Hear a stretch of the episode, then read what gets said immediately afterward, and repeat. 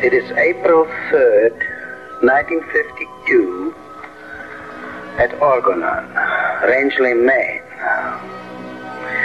I, Wilhelm Reich, am sitting alone in the large room in the lower house. All people are gone. In the morning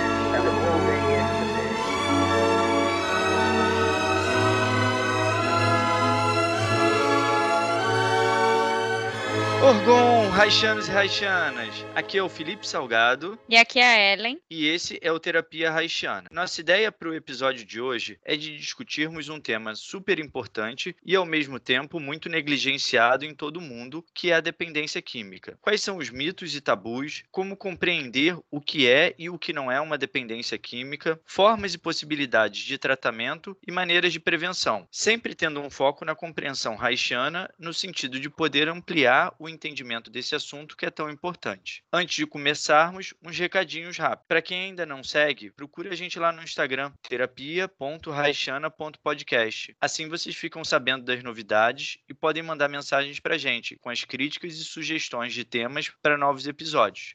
Estamos conseguindo manter o nosso projeto de publicarmos um episódio novo a cada semana, às segundas-feiras. Às vezes atrasa um pouquinho, mas seguimos tentando. Por último, o de sempre: agradecer o carinho de vocês que nos ouvem e nos enchem de inspiração para seguirmos gravando novos episódios. Estamos sempre recebendo mensagens ou ouvindo pessoas dizendo que ouviram um episódio do podcast e adoraram, ou que começaram a gostar da terapia haitiana por conta do podcast, ou ainda que estão podendo perder o preconceito com terapia e outros temas. Então, nós que agradecemos. Em um mundo onde tanta coisa cruel e triste é tão noticiado, nossa função é poder trazer informação de qualidade, com profissionais qualificados e com experiência, de uma forma simples, divertida e prazerosa. Aproveitando o ensejo, para o episódio de hoje, chamamos pessoas de áreas distintas e com formações e experiências diferentes nessa área para poderem conversar com a gente. Todas pessoas já conhecidas de vocês e que já estiveram aqui no nosso podcast. Primeiramente, direto de São Paulo, nosso médico, pesquisador e epigeneticista Rubens Bolos. Como você está, meu amigo? Boa noite a todos, todos bem? Mais uma alegria estar aqui e compartilhando conhecimentos nessa importante iniciativa que você, Felipe e ela estão realizando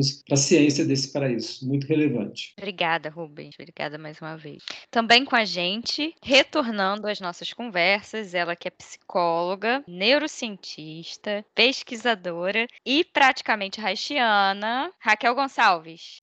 Prazer, gente, Orgon, queridos. Muito obrigada mais uma vez pelo convite. E fechando essa mesa de respeito, Augusto Souza e Silva, nosso querido Guga, que é psicólogo, terapeuta haitiano, professor em formações há mais de 15 anos e com larga experiência clínica. E aí, Guga? Boa noite, gente. Tudo bom? Olá, tudo bem? Tudo ótimo. A ideia desse tema veio a partir de conversas em outros podcasts, em outros episódios. Esse é um tema muito negligenciado no Brasil e no mundo. E, como sabemos, não poder falar sobre algo não faz com que esse algo desapareça. Pelo contrário, faz com que o problema cresça e gere mais sofrimento. Assim, acontece com a questão da dependência química. Estima-se pela OMS que 35 milhões de pessoas sofram com algum tipo de transtorno gerado pelo uso de drogas. Ainda assim, apenas um em cada sete adictos busca ajuda e tratamento. Se ampliarmos a concepção que são drogas ou essas químicas, esse número é incalculável. Substâncias como açúcar refinado, gorduras e sal contribuem para o surgimento de doenças, como, por exemplo, insuficiência renal, acidentes vasculares cerebrais, hipertensão, doenças cardíacas, obesidade, diabetes, entre outros. E aí eu pensei que para a gente começar essa conversa, a gente podia estabelecer de uma forma ampla o que, que é a dependência química. O que, que vocês acham? Eu acho que é uma questão muito importante nisso que você falou, Felipe. Porque, é, da onde vem a questão da dependência, né? O que, que é dependência? Dependência. Então, para a gente entender dependência, a gente tem que entender de biologia e origem da vida. Então, por que isso é importante? Porque a, a, a regra básica, né, a regra básica na vida é, são duas: sobreviver e reproduzir. Em todas as áreas do nosso na, da questão de sustentabilidade da vida, eu preciso garantir a minha sobrevivência, que eu vou viver longo, chegar na idade de reprodução e, portanto, para reproduzir eu preciso me relacionar também, encontrar alguém e assim foi a necessidade de deixar as nossas descendências. Toda essa evolução teve a interação com o nosso meio. Então, o nosso, o nosso sistema é, mental ele foi sendo organizado para que pudéssemos fazermos escolhas, tomadas de decisões que pudessem levar a gente em melhores decisões e escolhas em relação a sobreviver e a reproduzir. Então, por exemplo, as estratégias que nós temos de, de atividade física, ela vem de todas as nossas heranças que os nossos músculos têm, que as nossas memórias biológicas têm, que estão dentro da nossa, do nosso genoma, na, na época que a gente sobrevivia quem corria. Porque aquele que tinha maior força de estratégia de fuga, rota de fuga e é, estrutura muscular, sobrevivia e se reproduzia. E assim a gente vai tendo uma seleção. Os humanos também é assim. Por outro lado, a gente tem que ter a estratégia de engajar, porque viver sozinho é muito difícil. Então também o nosso cérebro foi trabalhando as relações que, com, com mais pessoas, a gente tem maior chance de sobreviver e reproduzir. E reproduzir, eu vou cuidando do meu núcleo. O que isso tem a ver com dependência? Toda a área do nosso cérebro que está ligada a atitudes que possam estabelecer relações de prazer, de sobrevivência, é, tudo que é agradável, tudo que é que traz interação social, interação sexual, engajamento, tudo isso que a gente vê na mídia, os likes, na realidade é uma evolução da nossa vida e que está no nosso num, num núcleo muito antigo cerebral, que é, depois a gente pode falar, mas nessa área mais tegumentar, essa região mais primitiva. Então tudo que é gostoso e é bom para a nossa sobrevivência, engaja o outro e, e, leva a gente a ficar feliz e prazeroso e ter satisfação na vida, tá desde que o mundo é mundo. Por isso que a gente fica, e quando a gente quer ficar só nisso, vira dependência. Então, é muito fácil termos atitudes ou hábitos que se transformam em vício e dependência. Então, acho que é assim que eu vejo a dependência. A dependência, é, então, é a nossa, é a nossa, a nossa flecha do tempo de todas as melhores estratégias evolutivas que têm a ver com a interação social, com o prazer, com o êxito na vida, com as questões evolutivas aquilo que nós chamamos de autossatisfação e que garanta a nossa sobrevivência. O problema é quando quer ficar só nisso. Rubens, de alguma forma tem a ver com aquilo que eu já ouvi falar de sistema de recompensa, isso também é algo que tem a ver com a dependência? Eu já falei lá da área tegumentar, mas eu acho que a gente pode então começar o debate. Tem a, a, a Raquel. Basicamente, a gente tem um conflito entre o que é o mais antigo e o mais novo. A gente está vendo muito isso na pandemia, quem está pesquisando, a gente vê. Então, essa área tegumentar, lá do cérebro, ela é muito antiga e ela gosta de viver a emoção. A sensação é muito importante e a gente fica. A área neocortical, que ela gosta de se comunicar, é a área mais nova da nossa evolução. É aquela que traz a inteligência, tomadas de decisões, que é a estratégia. Então, tudo que chega na nossa vida, a gente tem algo que nos engaja e a gente fica, que é viver o prazer. O prazer é uma emoção emoção então primitiva. Mas quando a gente fala assim, nossa, eu comi um chocolate, aquela história daquele chocolatinho que a gente quer abrir e é impossível comer um, por exemplo, né? Então, para não ter conflito de interesse, não citei, mas é isso, qualquer coisa perde o controle de comer, a gente tem que saber que é uma área lá no cérebro que está estimulando a nossa dopamina, né? Essa, esse hormônio do prazer que a gente tem, o neurotransmissor do, do prazer, e tem alguma coisa visando assim, isso engorda, isso engorda, isso não faz mal, isso não faz bem comer muito, que é essa região mais neo, é, neocortical. E no meio disso tudo tem o núcleo accumbens que fica jogando entre uma coisa e outra. Basicamente, obviamente tem várias outras vias, mas acho que a Raquel pode trazer a contribuição dela. Eu vejo a área mais primitiva da nossa vida e o que nos escraviza, a gente fica dependente, a área tegumentar, ventral, e polar,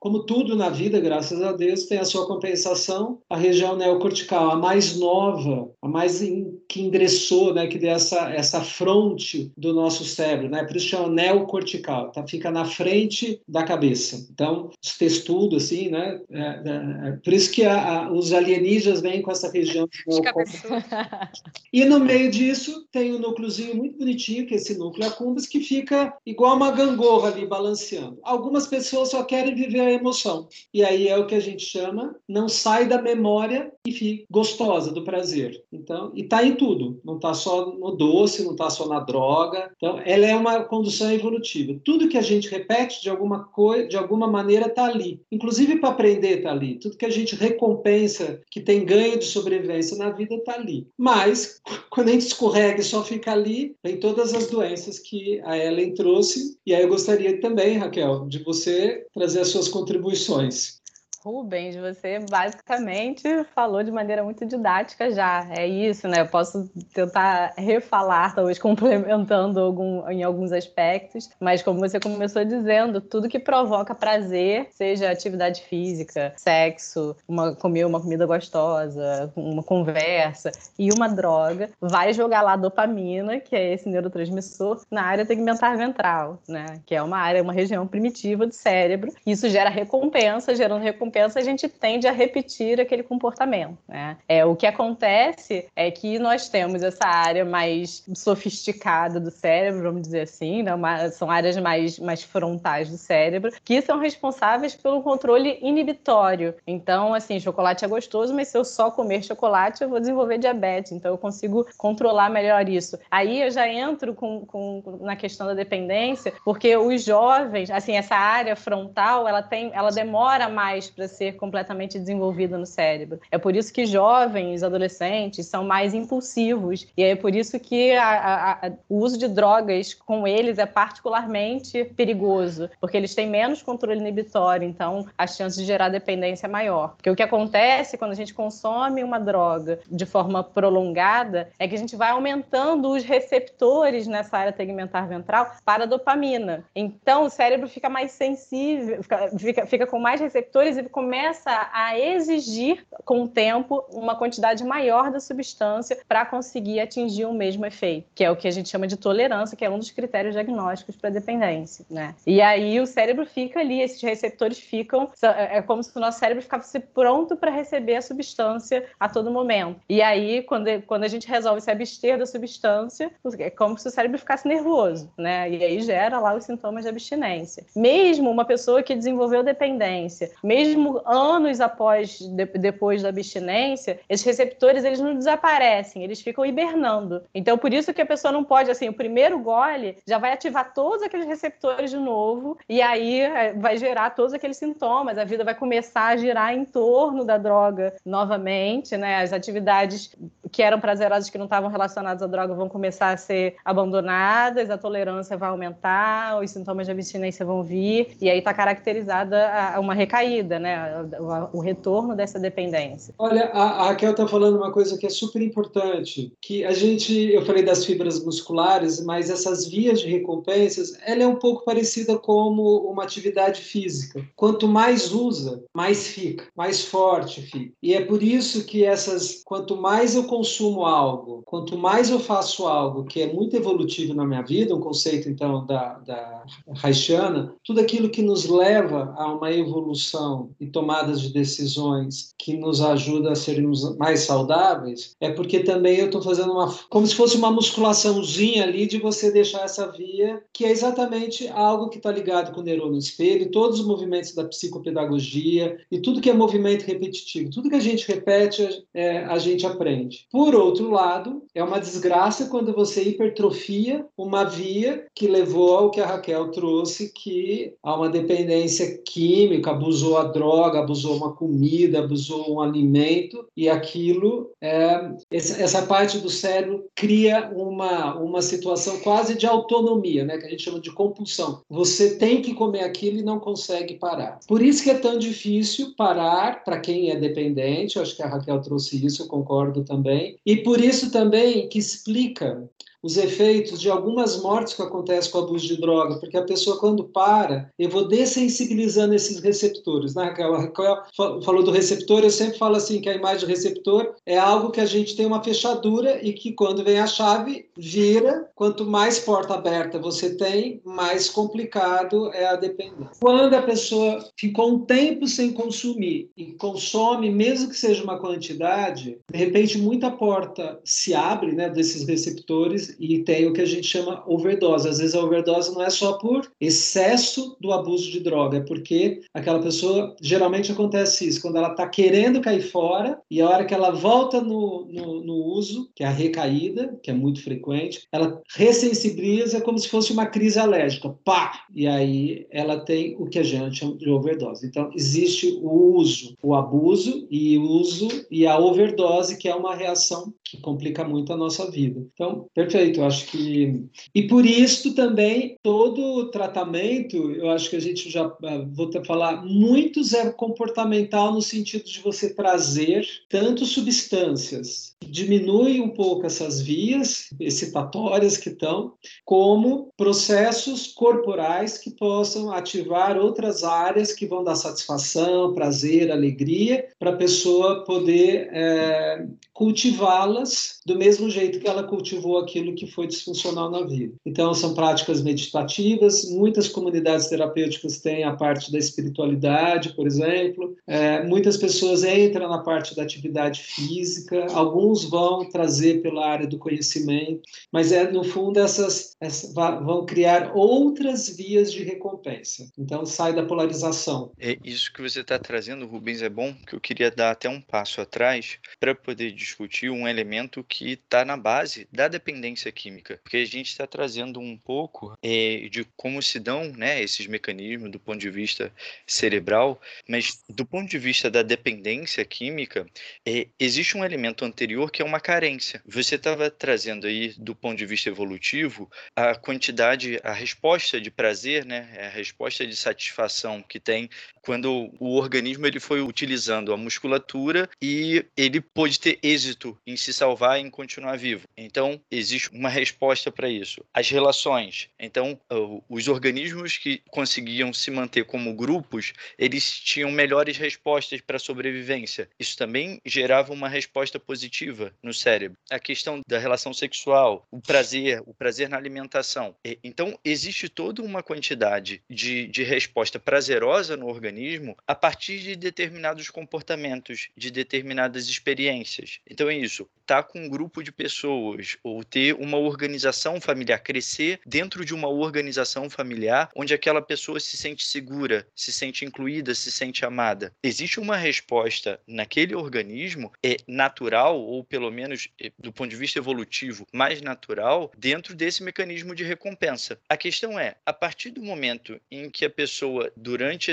o seu desenvolvimento, ou, e aí tem também, lógico, né, os fatores genéticos e hereditários, mas quando a pessoa, por algum motivo, não pode viver essas experiências que geram essas respostas prazerosas de maneira mais, mais natural dentro da experiência, isso gera uma falta. E aí, essa falta, ela vai poder ser compensada pela ingestão de uma química. Porque tem aquela discussão, por que, que algumas pessoas usam determinadas substâncias e elas não desenvolvem uma dependência e outras sim. E isso está ligado com esse sistema de recompensa. Né? O quanto que isso pode ser desenvolvido na vida daquela pessoa é a partir de experiências naturais, experiências mais completas no, nesse sistema de recompensa. Eu acho que não tem a ver com completude da experiência, não. Eu acho que tem a ver. Acho que o que você está tentando dizer é o seguinte: existe uma distinção entre recompensa imediata e é, a obtenção de um prazer maior. A recompensa imediata, né, quando, quando do ponto de vista clínico, né? O clínico de uma clínica de psicologia. É, existe um sistema de prazer está vinculado com o princípio, com, com processos primários, né? princípio de prazer de processos primários, e existe um sistema de prazer que está vinculado com sistemas de processos secundários. Como é que funciona isso? O prazer do processo primário ele é um prazer de recompensa imediata. O prazer do processo secundário, você abre mão de uma recompensa imediata em nome de um prazer maior que vem depois. Esse sistema, eu acho que é desse sistema que você está falando, existe é, a, esse, esse, sistema ele é, é, aprendido, né? A gente não nasce é, voltados para o processo de para processos secundários. A gente nasce regido lá pelo que o Freud chamou de princípio de prazer, em busca de processos primários. Quer dizer, todo todo início do desenvolvimento do organismo é organizado por sistemas de prazer. Então, é, eu vou buscar como como um bebê recém-nascido, né? É, a organização ocular, a organização é, da amamentação, da boca, é, dos impulsos de, de movimentação do corpo, todos esses sistemas eles vão sendo organizados através de um sistema de prazer. Eventualmente, e to, então todos eles geram prazer e são prazeres com os quais nós experimentamos. Né? E num determinado momento lá do desenvolvimento, a gente começa a lidar com um ambiente social aonde o prazer imediato não é garantido. Então a gente tem experiências de prazer imediato, às vezes, mas muitas vezes a gente não tem. Então a gente precisa aprender a conciliar os nossos sistemas de prazer com a vida em conjunto e com o mundo real. O mundo real exige da gente que a gente aprenda a esperar. E no momento que a gente aprende a esperar, a gente não, não só aprende a esperar, a gente aprende que muitas vezes você consegue é, abrir mão de prazeres imediatos para você concatenar uma série de coisas e obter um prazer maior depois. Esse processo, isso é a passagem do processo primário para o processo secundário. E sem esse sistema, né, tipo, a pessoa que está vivendo dentro de um contexto de dependência, ela está muito voltada para o processo primário. Quando vocês estavam falando mais cedo de, de sistemas de recompensa, né, é, e a gente tem um entendimento de como os sistemas de recompensa operam, é, por exemplo, quando você tem um, um, um organismo que está é, absolutamente voltado para uma inundação de dopamina é, de determinadas que determinadas experiências são capazes de, de proporcionar. É, hoje em dia tem uma discussão sobre jejum de dopamina, que é uma, uma discussão muito curiosa, é, que é existe uma percepção clara de que pessoas vivem é, experiências de recompensas inúmeras e constantes demais, elas vão perdendo interesse por outras experiências que são experiências menos imediatas, como por exemplo ler um livro. Né? Qual é a diferença entre fazer uma coisa assim muito que produz um prazer muito imediato, como jogar um jogo no celular ou ler um livro, que é uma coisa que você tem que sentar e se dedicar a isso. Então, dentro dessa, eu acho que tem dentro disso que o Felipe estava trazendo, como é que é, como é que essas coisas se juntam, né? Com o que o Rubens estava falando, o que a Raquel estava falando. É, a gente tem uma sociedade que estimula, é, que é muito farta de processos primários hoje em dia. Isso interfere nesse processo. Eu acho importante, mas ficou para mim uma pergunta assim: da onde vem? Por que alguém, algumas pessoas, né? Não, não só as explicações. Então, quando a Raquel estava falando desses receptores, tem, não, ninguém é.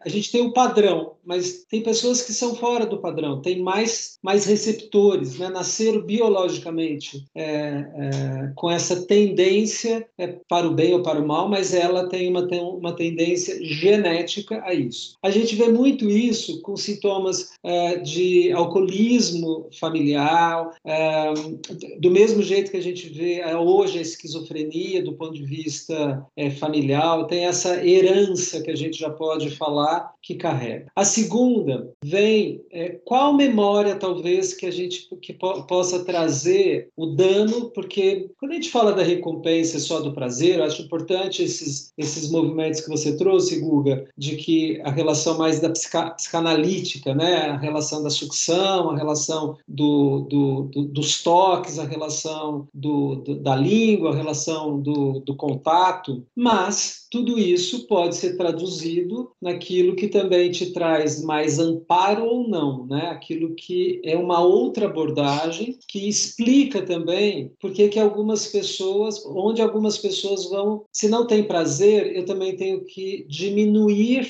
o meu sofrimento por um prazer reverso e pode trazer então a busca da droga para ou do abuso de pode ser uma atividade culturalmente bem é, uma pessoa que lê demais não para de ler pode ser uma pessoa do overtraining que vai só fazer o treinamento mas é para aliviar algo que é um sofrimento. Então, eu acho que existe uma relação do prazer e, e do sofrimento. E aí eu acho que a gente precisa, gostaria de trazer para um pouco ficar mais claro como a pessoa se inclui e o que a faz se sentir excluída, para talvez ficar mais fácil ao longo da trajetória da nossa linha temporal, como foi feita a relação do prazer da vida dela pela inclusão, como ela se incluiu na vida, como ela chegou no mundo, como ela entrou na escola, como ela foi evoluindo nas várias questões da sociedade e o que ela não conseguiu também dentro dessa abordagem que você está trazendo do primário ao secundário. Eu vou falar de memórias que vão ficando carregadas de imprints e esses imprints, esses memes vão transformando no que a gente chama de trauma e carregando também uma outra via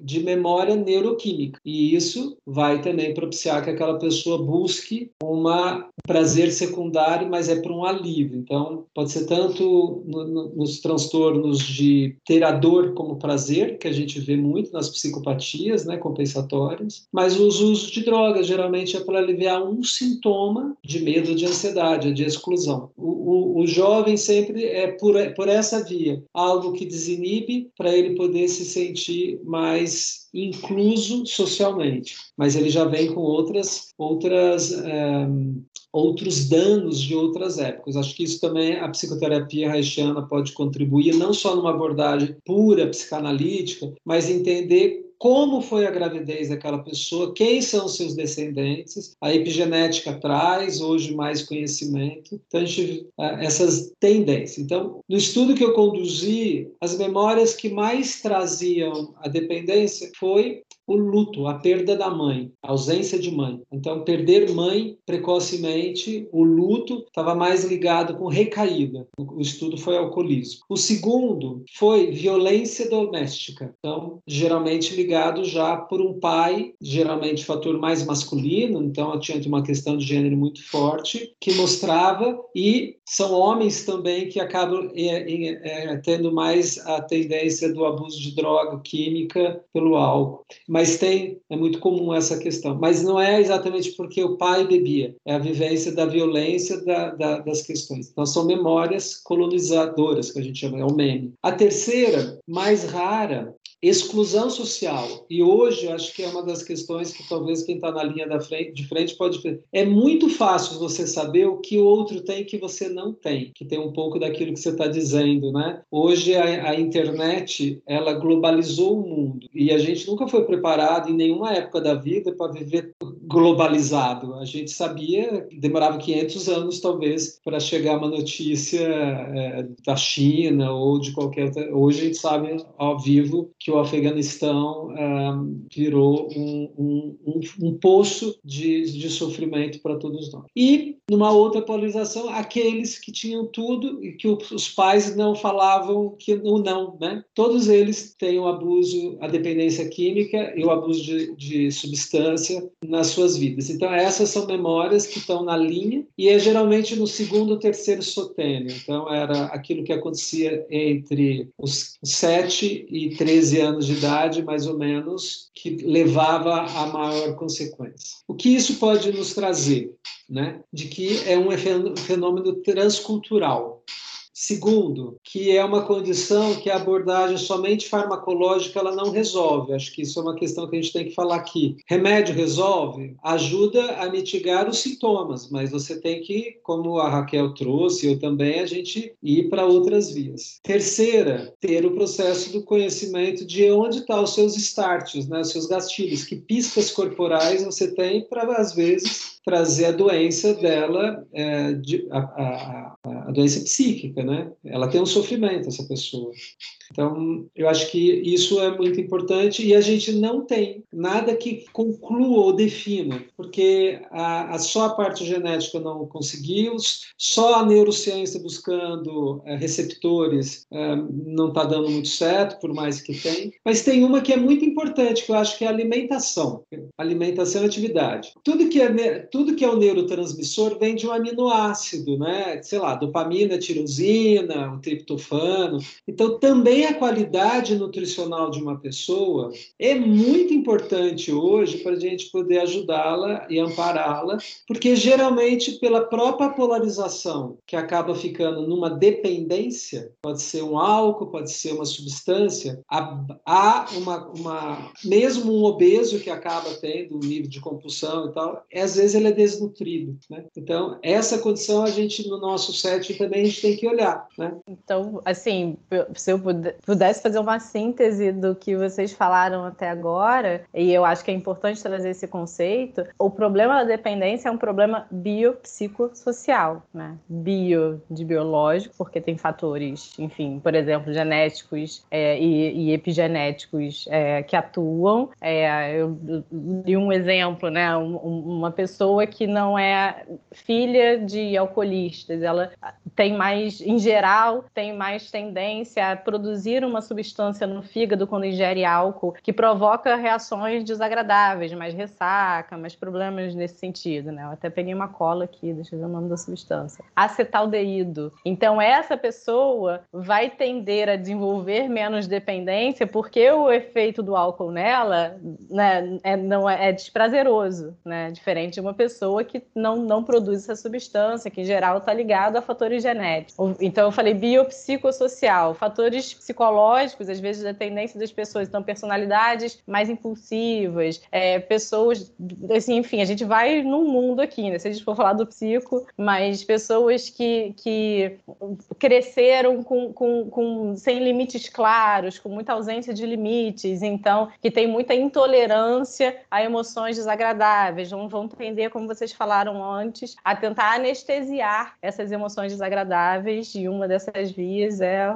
usando é, essas substâncias, né? E o problema social, por exemplo, na, por, por que, que na pandemia o consumo de álcool aumentou tanto, né? Então, o problema que está atingindo todo mundo e que vai propiciar ou não, deixar a gente mais seguro ou não do uso dessas substâncias. No final das contas, o resumo é esse, né, do que vocês estão falando. E tem uma questão, olhando pelas drogas, a gente olhar, a partir do que ela falou, tem a contraponto. Por que, que é, o lugar que produz a, co a coca não tem a dependência de cocaína? Porque o lugar que é produzido o rachixe ou a maconha não tem a dependência da maconha. Onde se produz o ópio não tem a dependência do... Santo Daime, por exemplo. Santo Daime, né? Então, tem esse movimento de que sempre existiu, eu vou chamar um fármaco, mas uma droga, sempre teve toda a colonização, toda a cultura teve seu momento de limiar e que tinha que passar por situações de rituais de transformação e que era feito por uma, uma, um processo neuropsicossocial, era o mais velho organizando o mais novo. Sempre foi essa regra. Então, pode ser ainda, se a gente faz a, a, estudos da biologia evolutiva que vão mostrando muito essa questão da tomada de decisões que está na dependência, é, mostra muito como são as culturas que a gente entende como primitivas, mas elas são, dão um banho na gente em transformação de conflito e de como se faz a paz uh, e de como que uh, uh, qual o lugar, de, o papel de cada um na, naquela sociedade. Então, para quem, quem vai para o Peru, quem já fez o caminho Inca, você vai lá, você não vê boliviano ou peruano adicto de cocaína. A gente encontra na cidade de São Paulo, na cidade do Rio, né? O que que isso tem a ver? Acho que tem outro lado da, da droga que são, o, eu acho que é a questão da violência, da exclusão social e os programas de recuperação em políticas públicas. Você vai na Turquia, que é onde começou a, a maconha, o rachixe, essa região da Ásia, você não vê quase a, a questão da dependência. Você vai no Afeganistão, né, a grande questão do Afeganistão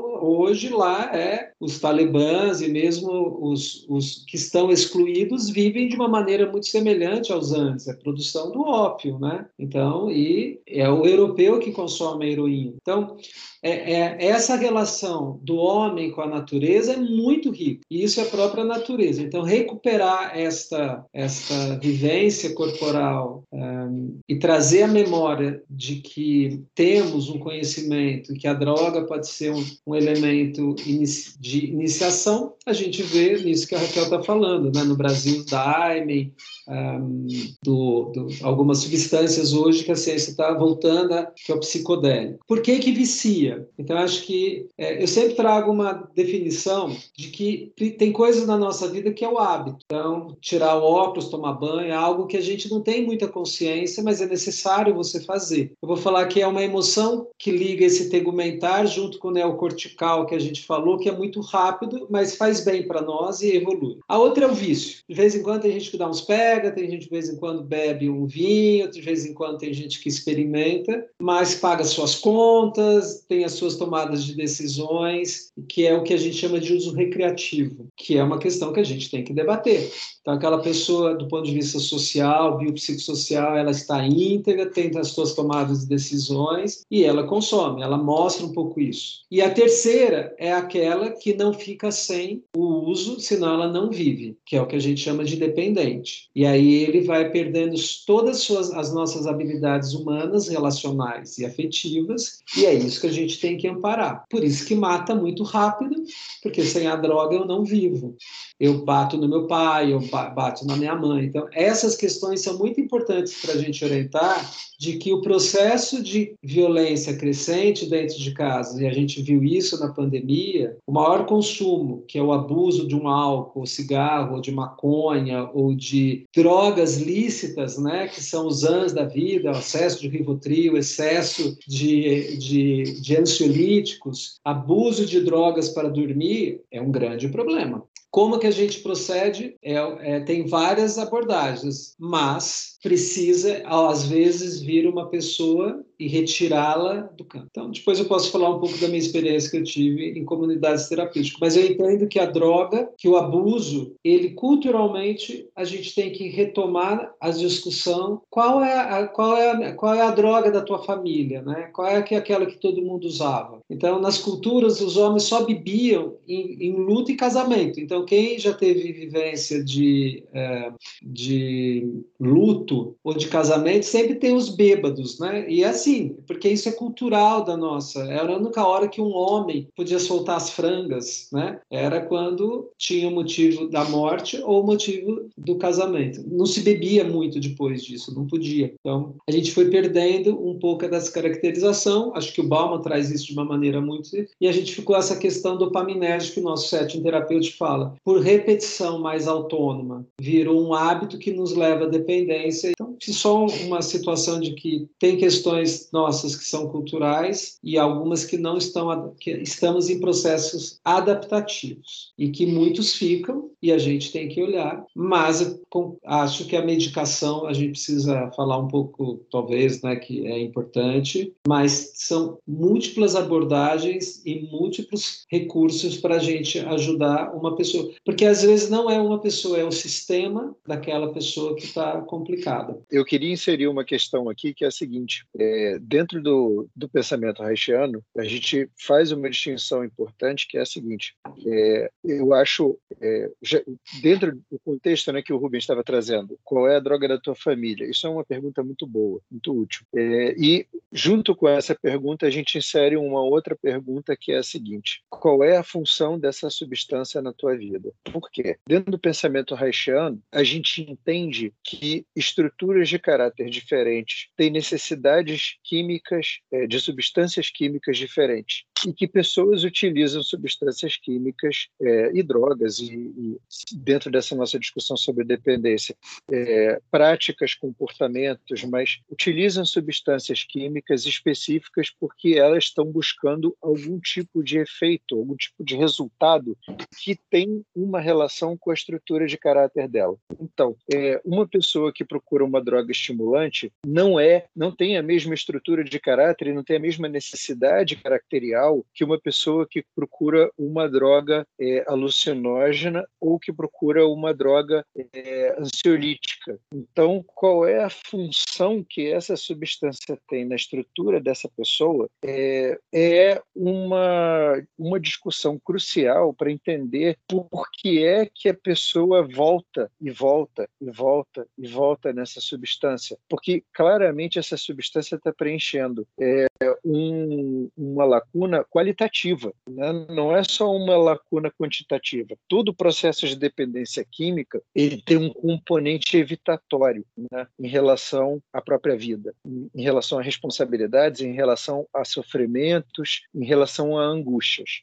Todo processo de dependência tem esse elemento evitatório, é, que é assim, estou falando de um elemento evitatório generalizado. Né? A pessoa lá quando vai fazer processo de 12 passos, ela sempre descobre dentro dos inventários dela que ela utiliza, que ela usa para não lidar com determinada coisa da vida dela. Né? Então, isso é uma característica incomum dos processos de dependência, uma característica genérica. Mas eu estou falando que também, além dessa, tem uma característica específica, qualitativa, que é o sujeito que usa cocaína, ele precisa se sentir hiper, ele está evitando um processo depressivo. Né? O sujeito que utiliza maconha, ele precisa se sentir denso, chapado, ele está evitando um processo hiper acelerativo. Então, cada substância ela tem uma função. É, e para além do que eu estou propondo, né, que a gente considere, é, a gente não vai entrar profundamente nisso, que não daria, mas é, para a gente considerar o seguinte: não pensa só na função da substância, mas pensa na interação entre essa função da substância com a estrutura de caráter da pessoa. Qual é a função que isso tem ali naquela pessoa? E aí disso isso está inserido no sistema, que era que o, o que o Rubens estava falando, né? A pessoa está inserida no sistema, às vezes isso é uma carência do sistema e a pessoa tem a estrutura de caráter da pessoa, a gente sabe que está diretamente relacionada com o ambiente familiar onde a pessoa surgiu, está diretamente impactada pela estrutura de caráter dos progenitores da pessoa. Então, a gente faz essa distinção entre substâncias e estruturas de caráter. Então, por que, que essa interação acontece? O efeito da substância dá pistas da falta do sujeito. Né? Exatamente.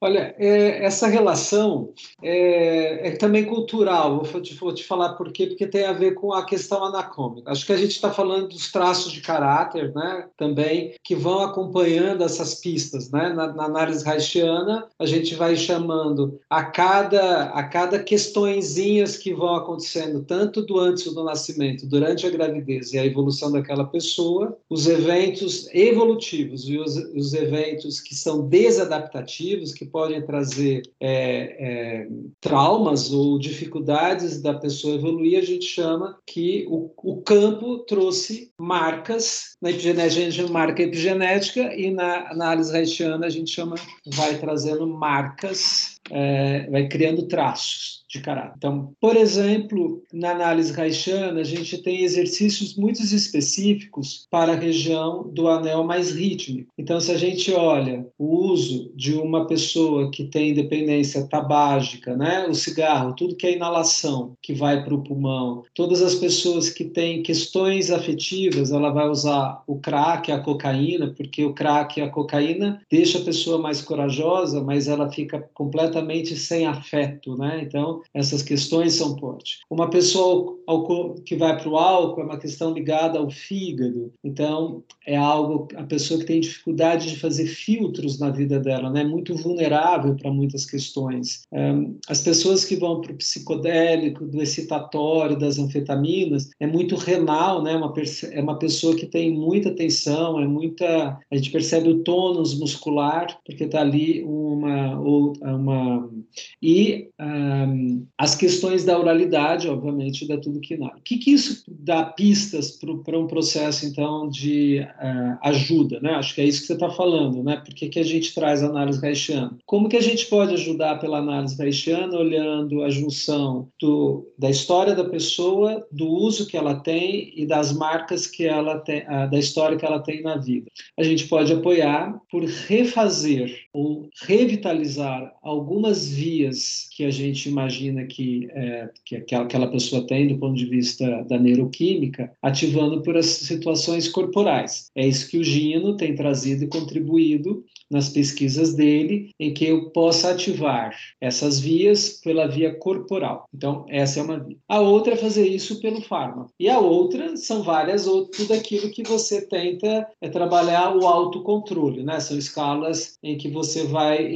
trabalhando não é que é para você esquecer o estímulo, mas é para você aprender algo que é, é, mais saudável, que tem a ver com o que você trouxe dos 12 passos. Né? Os 12 passos é essa construção exatamente dessa primitiva em relação à, evolutiva, né, o cortical, para que eu possa ganhar recompensa sabendo mais de mim. Né? Em, em tese, é mais ou menos isso. É, acho que de uma maneira simples, eu trouxe as relações do, da, da, droga e os órgãos e como essas questões relacionam no setting terapêutico, olhando hoje, pela análise haitiana, a possibilidade de trabalhar os níveis. E isso a gente pode, a gente tem conhecimento e pode fazer. Né? Então, acho que essa é a contribuição. Isso tudo que vocês estão falando, né, é muito importante porque aí a gente vê realmente a dimensão, né, uh, da dependência química, né, que é isso que a gente está tratando, a gente está falando do quanto isso é multifatorial, do quanto isso tem a ver com, com cada indivíduo no meio onde ele se desenvolve, né? Várias questões em vários níveis mesmo, né? A minha experiência no trabalho com dependentes químicos foi uma experiência na saúde pública e, e num CAPS, né, que eu trabalhei. E assim, realmente, principalmente eu na época eu não trabalhava como terapeuta haitiana, né? Essa não era a minha orientação mas para que na época eu era psicanalista, mas enfim, não é disso que se trata, que mais nos CAP, né, na saúde pública, né, se trabalha com, com uma visão principalmente, né, eu acho de cidadania, de inclusão social, de questões sim multifatoriais, por isso que tem vários profissionais diferentes no CAP, várias áreas, né? E uh, o que eu traria para a discussão que eu acho que também é importante, para além de todas essas coisas que vocês falaram que eu acho que é extremamente, são extremamente pertinentes, né? Isso que o Guga é, falou sobre a questão da função, né, daquela substância naquele organismo, eu lembro muito de que esse era uma das principais coisas trabalhadas, né, com os pacientes e com as famílias, porque a gente estava ali de portas abertas, né, para receber aquelas pessoas que procuravam o CAPS para um tratamento de dependência química e a gente estava de portas abertas também para receber as famílias porque não, não era possível né, é, tratar aquela pessoa fora do ambiente no qual ela era inserida. Não só porque né, ela vive naquele ambiente onde era um ambiente onde ela teve acesso à substância, né? É, e aí a gente pode falar desde uma substância ilícita até uma, uma, uma medicação ou um, uma bebida alcoólica que tem em qualquer esquina, enfim, né? Então tá ali está na sociedade, está no entorno, está na vida daquela pessoa, mas principalmente para combater determinados estigmas, né?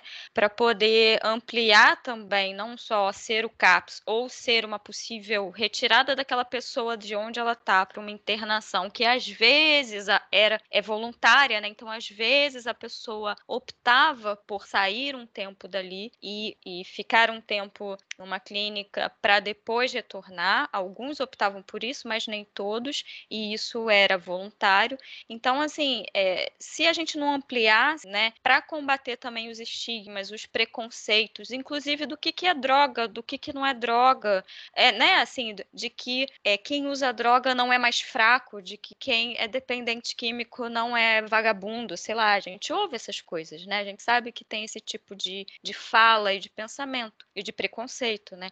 Então, se a gente não ampliasse isso com as famílias, com a comunidade, muitas vezes, e às vezes com os próprios usuários, né, é, ficaria, fica muito difícil, fica, é, fica insustentável até para aquela pessoa se manter sem o uso, porque a intenção de quando ela vem buscar um acompanhamento é, é real de que ela está sofrendo e ela não sabe o que fazer. Ela não aguenta mais, mas ela não consegue parar de usar. Ela vê, né, a família triste, ela, ela vê o mal que ela está fazendo a ela mesma e ao entorno, as pessoas que, que ela ama, e ela não, e ela não consegue parar. Então, isso eu acho que também é, é, é um ponto bem importante e interessante de, de ser falado. E fora que quando a pessoa chega a esse ponto, ela já está até muito adiantada no tratamento, digamos assim, porque eu acho que a principal dificuldade no tratamento da dependência química é que a pessoa primeiro nega que tem um problema. Ela, né, é, é como se fala assim, ela fica numa fase muitas vezes de pré-contemplação do problema. É aquele caso da pessoa que, enfim, é, é, é fumante, que chega num, num, num cardiologista, o cardiologista fala, está com efizema pulmonar. E aí ela sai da sala e fala, tô ótima, não tem nada comigo. Então é como se ela ficasse cega para os problemas causados pelo uso daquela substância. Então isso é o básico da dependência química, né? O que dificulta mais o tratamento. Quando ela começa a contemplar o problema e ainda fica ambivalente, e aí depois quando ela percebe que, bom, preciso me preparar para a mudança e tem algum plano de ação para essa mudança, isso já é meio caminho andado. E mesmo assim, se para onde a Ellen acabou de colocar, né? Que ainda assim é extremamente difícil parar. Por isso que a prevenção é tão importante. E por isso que políticas públicas também são, né? Porque às vezes a gente tem muito aquela ideia de que os, os usuários, né, e as pessoas dependentes químicos que dão problema são aqueles das drogas ilícitas, né? Como crack, enfim, a cocaína, como a maconha, né? Enfim. É, mas não, né? Quantas pessoas, é, em, em, assim, é um número altíssimo de pessoas que morrem por conta do uso e abuso de álcool. É uma das abstinências mais graves, né? Que, abstinências que mais graves, mais Sim. severas. É forte a, a, a, coisa, sabe? E deteriora o organismo, deteriora o cérebro, deteriora os Isso. órgãos, né? Enfim. É, e, e, é, é e assim, é vendida, é estimulado, né? Não é só vendido a cada esquina, mas é estimulado. Sim, quem não bebe é estranho, né? Eu, eu tenho um amigo que, que não bebe, simplesmente porque ele não bebe, porque ele é saudável, enfim. E, eventualmente ele sai com umas meninas e aí é, é, é, engraçado que ele fala que não bebe e as pessoas perguntam, mas por que você é alcoólatra? Né? Tem algum problema por você não beber? Ou então uma outra que falou para ele, ah, é, bom, eu saio com você uma vez, mas eu jamais te namoraria, porque você não bebe, né? Então, assim, não beber é um problema. Então, uma pessoa que está num contexto, na sociedade que a gente vive, né, com o, o, enfim, o uso do álcool é problemático por, por também porque ele é muito estimulado. Né? Olha, vai introduzindo nessa discussão nichos, né? Porque assim, socialmente, né, num ambiente social mais amplo, não beber é um problema. Eu não bebi até os 26 anos de idade, então eu passava por esse tipo de coisa. Pessoas que isso, olhavam... Guga? Hoje você tem 28, só dois anos. é, até dois anos atrás eu não bebia. é, eu passava por esse tipo de coisa, né? Tipo, as pessoas achavam muito estranho. Eu via, na minha família havia uma pressão social para que eu bebesse. Na minha família havia uma pressão social. As pessoas bebiam na minha família e na minha família tem pessoas alcoólatras. Então, como funcionava isso? Com, é, pega isso e considere isso por nicho, porque tem nichos onde você não cheirar é estranho, tem nichos onde você não tomar MD é estranho, tem nichos onde você não fumar maconha é estranho, mas assim, estranho mesmo, né? Por isso que quando a gente tem essa discussão, tantas vezes quando a gente está tratando é, dependente químico no consultório, a pessoa chega num, num, momento de confronto com a própria situação da doença dela, que ela olha e fala assim: mas se eu fizer isso, eu vou perder todas as minhas relações. Ok, por que, que você está dizendo isso? Porque, porque todas, eu estou olhando para isso, eu estou percebendo que todas as minhas relações estão vinculadas com uso. Então, é, para eu abrir mão disso, eu vou ter que parar de conviver com todo mundo que eu convivo. É, isso vai, a questão da dependência, ela vai se emaranhando com a construção da rede social da vida da pessoa. É, e as pessoas, às vezes, acontece mesmo, de fato, que as pessoas têm que abandonar é, uma boa parte dos grupos sociais, dependendo do nível que isso já foi construído, é, o que é uma coisa acrescenta um elemento a mais de dor e trauma a esse processo, porque é, uma das coisas mais fundamentais em todo o processo de reabilitação de adicção é uma boa rede de amparo amparo, né? uma rede afetiva de amparo. Por, por isso que a gente estava discutindo aqui mais cedo, né? ah, bom, psico, tratamento psicofarmacológico sozinho não resolve, terapia sozinha não resolve, né? É, a família sozinha não resolve, precisa de uma rede, a pessoa tem que poder se apoiar em muitas coisas. E quando a rede da pessoa, a rede que a pessoa construiu na vida dela é completamente viciada, ou é completamente organizada em torno de um comportamento que está relacionado com uma substância. Como é, que, como é que funciona isso? Como se livra disso? Quais são as que estão envolvidas nessa? Acho importante o que você está falando, e a Raquel trouxe a questão da prevenção, eu acho que é um ponto importante. Então, primeiro, quem tem dependência é um estigma? Eu concordo, é estigma no sentido de que é, é algo que fica marcado. Então, se a gente olhar Elton John, ele se considera afastado das drogas, mas não da compulsão por compra, por exemplo. Né? Então, então, a pessoa tem um autoconhecimento. A segunda é como nós podemos fazer uma prevenção cada vez maior quando os, os exemplos que estão ficando à frente estão do, ado, adoecidos também, os campos estão mais é, complicados. Eu entendo que hoje a gente tem a estratégia da prevenção. A prevenção, e acho que esse é o desafio maior. Então, Dentro da política pública, quando a Ellen traz, é muito diferente o tratamento clínico de um paciente com inclusão econômica e daquele que não tem privilégios econômicos. A, a, aquela questão de sobrevivência e reprodução na vida desta pessoa é, uma, é, é muito pequena. E se a gente colocar etnia, então, isso cai vertiginosamente. Né? As pessoas é, negras e pardas têm menos chance nesse país. Então, tem outras questões transculturais, que era isso que eu queria trazer também. Quando eu tive a oportunidade de. Eu fui estudar dependência, porque a dependência química é a mais bem estudada, mas não bem esclarecida. A gente cada vez uh, descobre novos receptores e outras redes, né? Os canabinoides, os receptores MU, e está todo mundo querendo, né? As farmas estão buscando é, exatamente o processo farmacológico, do mesmo jeito como foi o tratamento da depressão. Mas o que a gente entende que é uma doença sistêmica, civilizatória e que ela é hoje cultural. Então, religião hoje pode virar uma, uma, uma, uma dependência e, e transformar.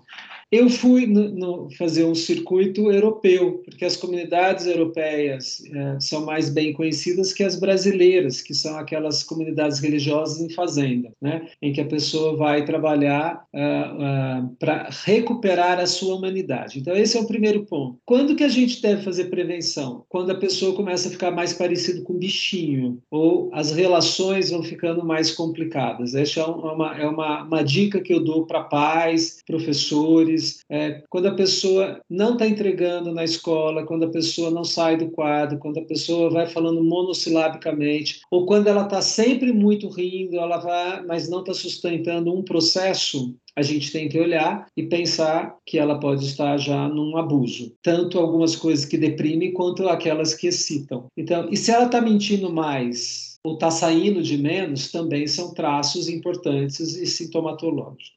Na Europa, eu vi muito negro adotados no Brasil, da nossa, é, e, e, e, na, e, na, e, e, em clínicas de recuperação de dependência química, um pouco mais ligada à antroposofia, que foi onde eu busquei um, uma, um processo um, de reabilitação mais é, humanista. E as pessoas tinham, mesmo não conhecendo seus pais, tinham um grande abandono, a sensação do abandono, do sofrimento nas suas vidas era muito claras. E não eram, obviamente, brasileiros, africanos. E o consumo dessas pessoas muito era da, do álcool e do gambler. Eles jogam, então aposto hoje na internet é um grande problema. Os culturais europeus, eles eram os mais complicados, é, cocaína, e os menos complicados, por que pareça, era heroína. Mas todos eles, estruturas de lares muito, muito complicados. O Brasil tem uma grande característica que é a relação.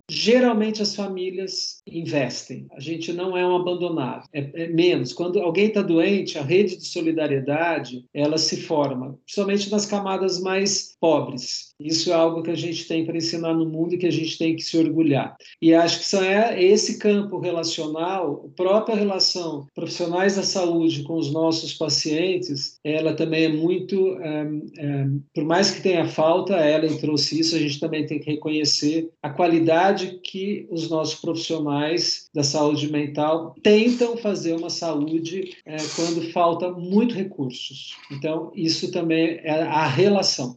Na Europa em alguns países, essas pessoas não têm mais o amparo, o suporte do, do, da, da relação familiar. Então, eu acho que nós que estamos aqui, a prevenção é animar pais, educadores, pessoas mais, mais uh, que, que têm condição de supervisionar, a não tolerar situações que a gente já entende que levantam suspeitas. Busquem ajuda. Então, se a pessoa não dorme, ela está consumindo a noite toda o digital, se a pessoa parou de comer, se a pessoa está chegando, se as meninas ficam, né, dois dias sem comer por conta que tem medo de engordar e vão nas festas e o pai tem que buscar porque bebeu muito, teve coma alcoólico, tudo isso nós adultos temos que criar amparo. Não é um profissional só, é toda a sociedade. É isso que nós estamos aqui, acho que alertando. Tem pessoas que não dormem, às vezes é um problema familiar, genético, mas já é um transtorno. A gente tem que ajudar, porque se ela descobre que cigarro acalma, que fumar acalma, que espetar acalma, que dar uns pega acalma,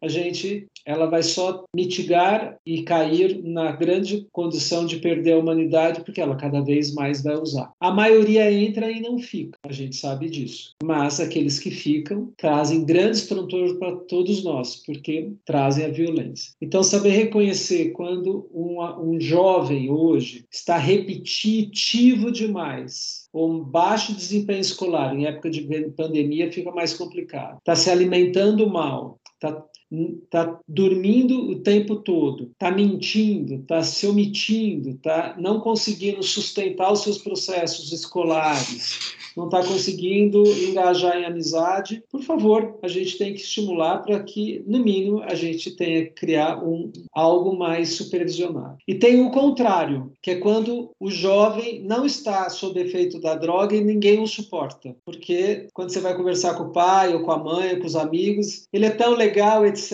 e tal, de vez em quando ele fica bravo. Então, ele fica mal-humorado, ou quando ele fica mais reativo. Ou seja, quando a personalidade vem, também a família não consegue lidar com aquela com aquele traço de caráter que às vezes é, é. Então, tudo isso acho que é muito importante quando a gente fala da dependência química, de incluir a, aqui no Brasil a gente tem esse benefício que é a família. E a família é a nossa extensão daquilo que eu trouxe lá no começo, né? A gente sobrevive, tem mais chance de sobrevivência e de reprodução e de estar incluso pela relação. A análise haitiana traz muito esse cuidado de como é as, como as pessoas estão relacionando. A gente deve olhar as as relações. Acho que isso é um jeito fácil da gente trazer a análise haitiana e a própria saúde mental. Qual é a qualidade daquela relação? Pode ser a qualidade com o pai, do trabalho, do desempenho, mas isso pode ser dar pistas para onde aquela pessoa está precisando. E nós, às vezes, não vamos ajudar diretamente aquela pessoa, mas nos informar, que a Raquel trouxe, que a prevenção é a educação. A gente tem que consumir mais, é, educarmos mais para que as pessoas saibam reconhecer é, como evitar. Quando está na recaída, eu acho que fica infernal no sentido da palavra mesmo, porque a saúde pública não, não e os próprios seguros, é, é, a pessoa às vezes vem de casa para poder se internar e tratar, e é um comércio isso também. Então, eu acho que é para um outro lado, mas a gente tem, tem estrutura até 15 dias, por exemplo, né, para a gente ajudar uma desintoxicação. Para quem passou uma vida, imagina, a Raquel trouxe para gente que a gente passa anos ali, rapidinho a via do cérebro fica, e às vezes tem o lado complicado do álcool, né, que é a hipertermia. Às vezes tem gente que morre na tentativa de ficar sem e rapidamente chega, né, o, o coma alcoólico, a intoxicação alcoólica, ela é muito rápida, muita gente morre. Acho que isso é muito importante. Acho que eu trouxe essa contribuição da qualidade da prevenção que a Raquel trouxe, que o Guga trouxe, e que é dando uma supervisão, olhar como está a relação daquela pessoa comum. São então, sinais isso... importantes, Rubens, porque é, é, é, difícil observar a instalação da dependência justamente porque a dependência se instala de forma insidiosa. Né? Ela vem muito aos poucos. Então, não é de um dia para o outro. É claro que algum, depende da substância, né? Um crack vai, vai instalar uma dependência com mais rapidez, mas, mas normalmente isso vem muito aos poucos, é um processo ao longo de anos. Então, você vai percebendo mudanças sutis no comportamento que se você realmente não ficar atento a esses sinais, quando você vê a pessoa já está já tá instalada dependente. Eu concordo, Raquel, mas o, o quanto nós toleramos hoje situações bizarras que culturalmente não toleraríamos, esse é o nosso ponto. E é nós, adultos, que devemos supervisionar. Então, hoje, tudo ficou muito normal, pode tudo. Né? Pode ser o pai ou a mãe tem uma dificuldade de exercer uma autoridade amada no campo social. Né? E, às vezes, é exatamente isso que é a doença da pessoa, é, pelo menos é assim que eu vejo. Então, um, isso que o Google nos engajou, eu achei que é olhar para isso. O que nós estamos tolerando que pode ser já predatório, né? porque essa é a questão. E, e isso ninguém sabe nos informar. Mas tudo aquilo que é a relação, que o corpo fala assim, nossa, eu não fiquei bem vendo a minha filha chegar desse jeito, meu amigo é, me falou dessa maneira. Então, o corpo, nosso sistema nervoso autônomo tem uma inteligência que é muito primitiva, mas ele fala assim, tem alguma coisa muito estranha isso. Acreditem, quando alguma coisa fala, tem alguma coisa estranha, é meio persecutório, né, da gente falar isso em público, mas é isso. Hoje a gente tem um sistema nervoso que é muito inteligente, que é autonômico, né, o autônomo. Então, ele, ele dá pistas para a gente corporal. É isso que a psicoterapia analítico-corporal, a haitiana, está tá trazendo ao mundo. Né?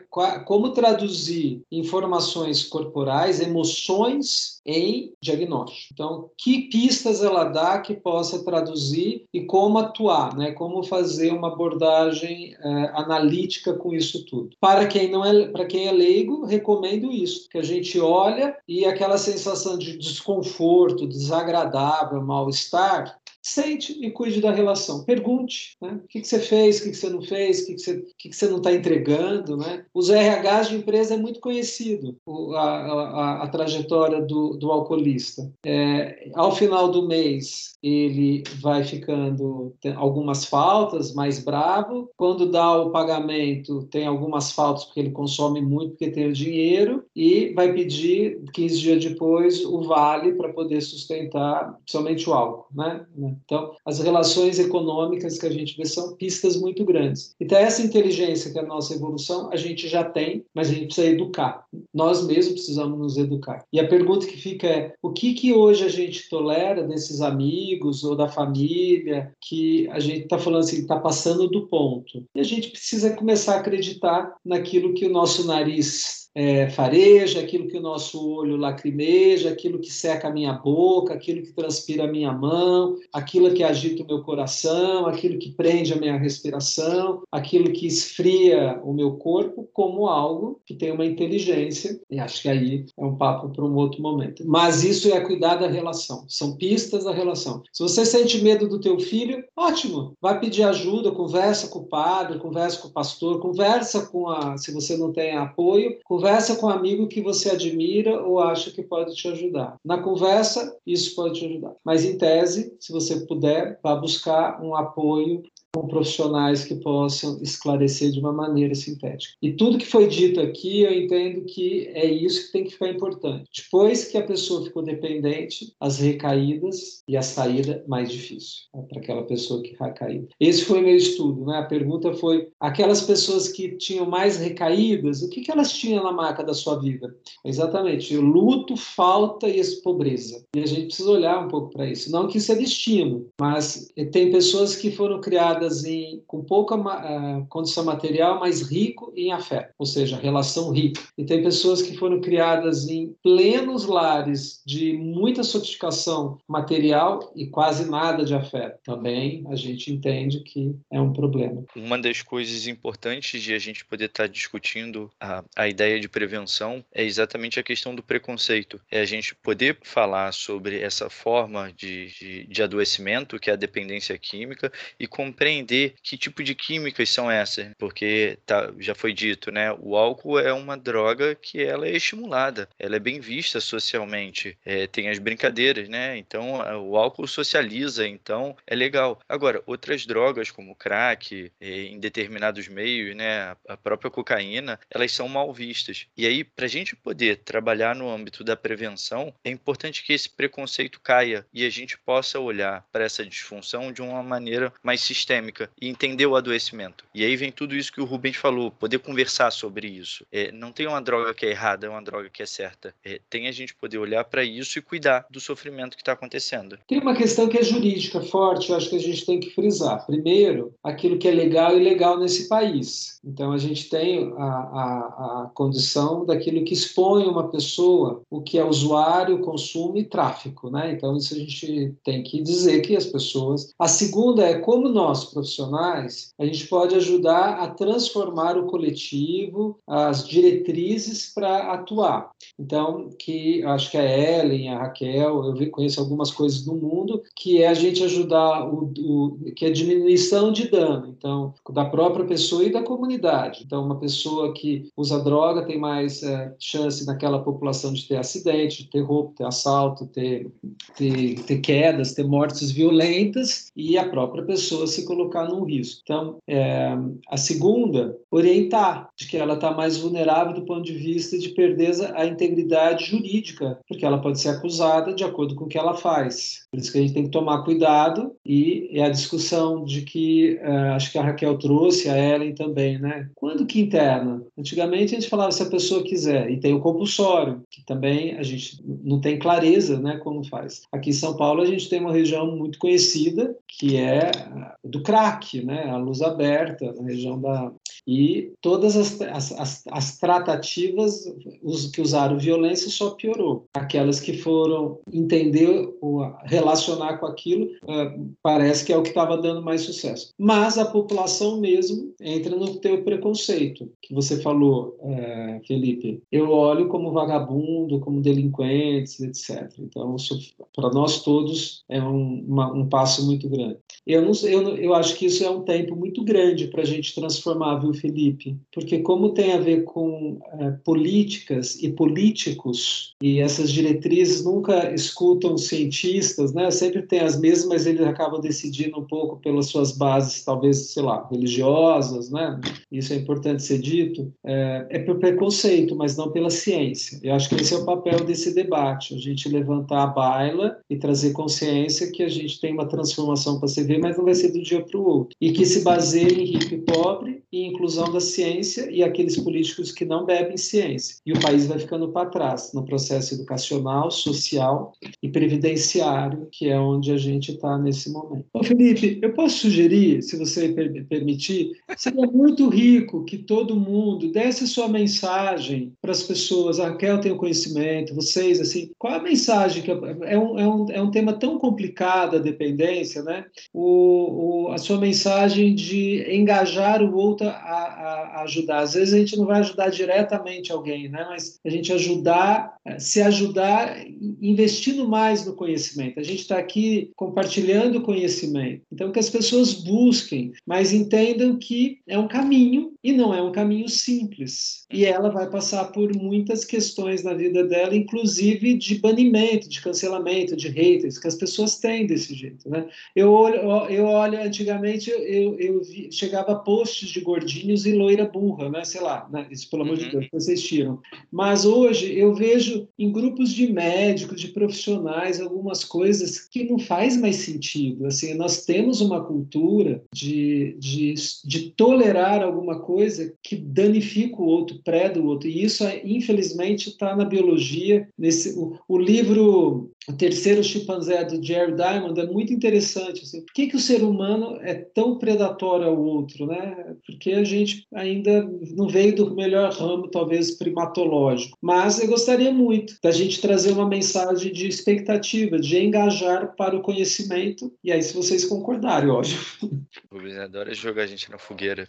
É, eu começo então, quem fala quem quer disso. A ideia de, de fazer um podcast sobre dependência química, até os dados lá que a gente trouxe no início, né, que a Ellen leu, é, é uma disfunção que acomete muita gente no mundo. É, se a gente expande essa compreensão para outras químicas, outras drogas também, a gente acabou não, não tendo tempo de falar, é, é uma quantidade de sofrimento que acomete muita gente. Então, uma das ideias de fazer o podcast foi de poder ajudar as pessoas que eventualmente sofrem disso e não percebem e não têm esse conhecimento. Eu acho que foi dito aqui um bocado com relação ao tratamento. A terapia ajuda, a psicofarmacologia ajuda, é, você poder mudar as suas redes de relação, mudar alimentação, atividade física. Então, vê, é, é uma mudança de vida. Agora, principalmente, a ideia é que a pessoa comece a ter a consciência do que acontece. O Rubin chamou isso muito de autoconhecimento. Então, a pessoa poder entender, entender o que, que houve, o que, que houve na história daquela pessoa, qual é a função de buscar aquela droga. Isso tudo ajuda e favorece, porque por mais que a experiência ou a sensação durante o uso daquela química seja uma sensação prazerosa, foi o que o Google estava falando lá no início, né? Uma sensação de prazer mais imediata, é isso vem traz um grau de sofrimento muito grande, que vai desde só uma ressaca ou um, uma pequena depressão no dia seguinte, até perdas significativas de vida financeira, de casamento, de relacionamento e de vida. Então, a ideia é que quem esteja ouvindo possa, possa ser tocado por isso. A nossa ideia é poder ajudar, ajudar as pessoas que sofrem dessa forma. Tem uma coisa que eu acho que seria importante falar no fechamento da minha parte. É, eu, todas as vezes que eu tratei dependência química, é, sempre, toda vez que eu tratei adicto, tem uma coisa que para mim é muito nítida e muito importante e muito básica, muito simples. Não é uma coisa muito complexa, que é mais ou menos o seguinte: o processo da adicção ele é um processo meio como se fosse um vetor na vida da pessoa. Esse vetor ele é um vetor do movimento da vida da pessoa. A adicção é uma coisa que quando ela está acontecendo, esse vetor ele é invertido numa direção de autodestruição. E o tratamento da adicção é reverter esse vetor na direção da cura, na direção da vida, do movimento vivo. Então, sempre todo todo tratamento de adicção ele é um reengajamento lento e gradual do movimento do vetor da vida da pessoa na direção da vida. Para isso funcionar, é, por tudo isso que foi discutido aqui hoje, né, para que o vetor se volte na direção da autodestruição, tem um monte de fatores, um monte de elementos, um monte de ganchos, um monte de gatilhos, é, um monte de coisas que estão envolvidas com esse vetor nessa direção. Então, o processo de trazer o vetor de volta na direção da vida, ele muitas vezes ele passa por um processo de você vasculhar e desarmar é, todos os aspectos e os fragmentos que, que existem do vetor apontando na direção da autodestruição, para que ele possa é, recuperar o movimento dele na direção da cura. Então, mas de uma forma geral, é, é muito simples. Existe um movimento numa direção e um movimento na outra direção. Ou a pessoa se move para cá, ou a pessoa se move para lá. E é isso. Quando a pessoa recupera esse movimento, ele ganha momento, ele ganha força, ele ganha inércia. E quanto mais a pessoa investe no processo do, de, do vetor na direção da vida, mais fácil o processo de recuperação da adicção acontece. Então, esse, isso é um processo que ele começa muito difícil e ele vai ficando mais prazeroso, mais leve e melhor depois. Mas ele começa com muito sofrimento. Ele, ele, ele, ele não inicia, ele não é um processo prazeroso desde o início. No início, ele é um processo muito angustiado, muito doloroso, é, de contemplação é, do quanto a pessoa está destruindo a própria vida, de quanto a pessoa se destruiu, de quanto destruiu suas relações, de quanto destruiu seu trabalho, de quanto destruiu, é, né, Reich dizia, o amor, o trabalho e o conhecimento são as fontes da vida. Né? Quanto a pessoa destruiu o amor, o trabalho e o conhecimento na vida dela. E quando isso se recupera, quando, é, quando esse movimento se torna um movimento de cura, é, ele é impregnante, ele, ele começa a permear todos os aspectos da vida da pessoa. Então, é, esse movimento, isso fazer essa, essa redirecionamento do vetor, né, é uma coisa dolorosa, mas é uma coisa que eventualmente é muito boa. Então, era isso que eu queria que as pessoas tivessem em mente. Guga, que importante o que você falou. Eu queria ter falado antes para a gente poder fechar com a sua fala, porque foi realmente impactante. Felipe, dá o seu jeito depois da edição aí. Vocês estão foda hoje. O tema é que eu não domino nada. Eu sou igual aquele aluno que ficava segurando o cartaz, né? muito bom. Bom, é, eu ia falar mais ou menos o que o Google falou, mas não com palavras tão bonitas. Então, enfim, é que na verdade, a, a, a, o, o, como a gente falou, né, é um tratamento difícil, porque é um problema multifatorial, e por, por tudo que foi falado aqui nessas, nessas duas horas. Mas o que eu acho que é essencial no tratamento, que eu acho não, né, o que é de fato essencial no tratamento, é uma mudança de contexto, mudança de um estilo de vida. Que naquele contexto em que a dependência está instalada, as associações ali acontecem são muito fortes no sentido do uso da droga, que foi o que o Google colocou, do vetor da, da não vida, né? Da, da, ausência do amor, trabalho, conhecimento, etc. E quando a, pessoa consegue ir mudando esse contexto e se inserindo em novas atividades, em novas relações, especialmente relações, né? Que vão gerar prazer também, ainda que inicialmente não o prazer que a de de dependência gera, aquilo ali vai criando novas associações que vão fazer com que aquela vida nova tenha sentido, mas um sentido mais a longo prazo, né? Não um sentido imediatista ali do uso da substância para aliviar o desprazer. É isso. Não vou trocar, não. Ela falou muito bem também. Sim, é, é ótimo isso que você está falando é a recuperação da conexão da pessoa com a vida. Isso. Sim, sim. E aí é importante isso, é, justamente juntando né, o que o Guga e a Raquel falaram, é é, restabelecer essa conexão com a vida, mas precisa ter uma vida, né? Uma vida minimamente digna, né? Uma vida que e aí é preciso, insisto, né? Nessa questão de, de todos nós. O Rubens também falou isso. Todos nós, né? É que não que a gente vai levar essa pessoa, mas a gente vai pelo menos ajudar a que alguns caminhos ou algumas coisas básicas possam estar nessa vida, ou porque é, muitas vezes essas pessoas, não é, não são todos os casos, mas principalmente na minha experiência, tudo é, era assim, não tinha nada, né? Não tinha uma vida para onde voltar. Então, é, nada do tipo não tinha comida, né? Não tinha relações afetivas, mas não tinha comida, não tinha um trabalho, não tinha uma casa, enfim, né? É, nesses casos assim, fica, eu acho que muito explícito, é porque que às vezes a única saída é essa. Que eu queria retomar até uma coisa que também foi dita, que é o que o Guga falou, que é, é, é uma atitude evitativa, né? Um usuário de drogas. Ele se anestesia da realidade, de alguma coisa ali da, da realidade que ele né, não, não tem, não sente, que, que tem dificuldades de, de acessar, né? Por questões dele, obviamente, como a gente disse, mas por uma questão contextual né, de onde ele vem, e aí ele usa a droga como uma saída. É uma saída de sofrimento. E a gente tem que ajudar essa pessoa, dar o suporte, é, a ela poder se reconectar, ela poder sair, é, né, assim, encontrar outras saídas para que ela veja que há outras saídas possíveis. Porque às vezes para ela não há, ela não enxerga, ela não consegue, ela precisa de ajuda, né? Então, a possibilidade de saídas, ela é uma característica da conexão conexão com a vida. Isso. E a,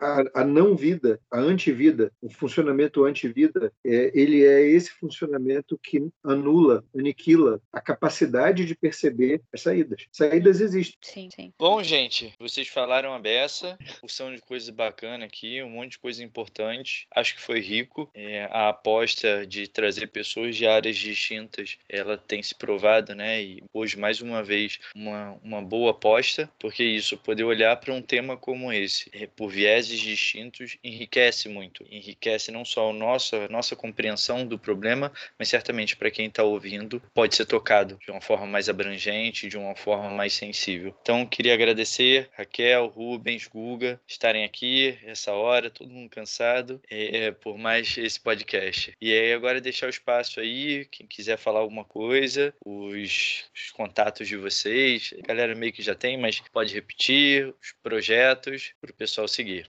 Só queria dar um tchau mesmo. Não tem projetos. então tá, então vamos lá. Gente, então é isso, né?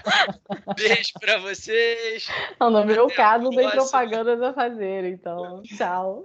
Tchau, Raquel. Muito obrigada mais uma é. vez. É um prazer ter você aqui. Obrigada, querida. O prazer é meu. Queria agradecer pela, pelo papo, é, o convívio com a Raquel, é, Guga, Felipe e Ellen. Sempre muito rico as abordagens que vêm da psi, né? Ela tem essa condição da gente aprender e, e que a gente permaneça muito seguro, além da com a pandemia, né? Acho que a gente está em época de pandemia, que todo mundo esteja saudável, seguro, distanciado, usando máscaras e é, esse próximo amanhã, nos Diálogos que Cura, a gente vai conversar exatamente da, da, da, sobre a psicobiologia da dependência química. Então, fica uma abordagem de um outro canal de divulgação científica no, na, no facebook.com abnpp.org.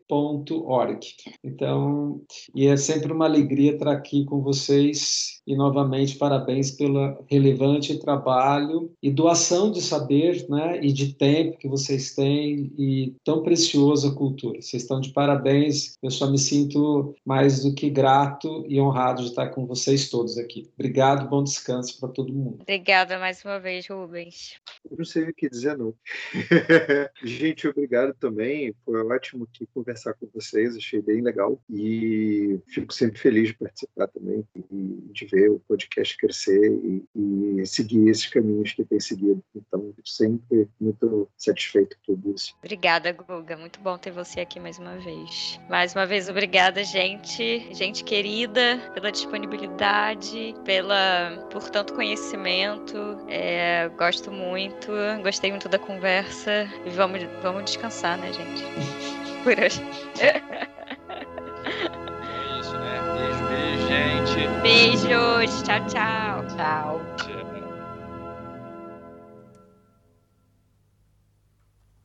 Vamos lá? Achei ótimo. Olha, quando é muita gente, a gente sempre fica na dúvida quem começa, né? Então, é, vou, vou me engajar aqui.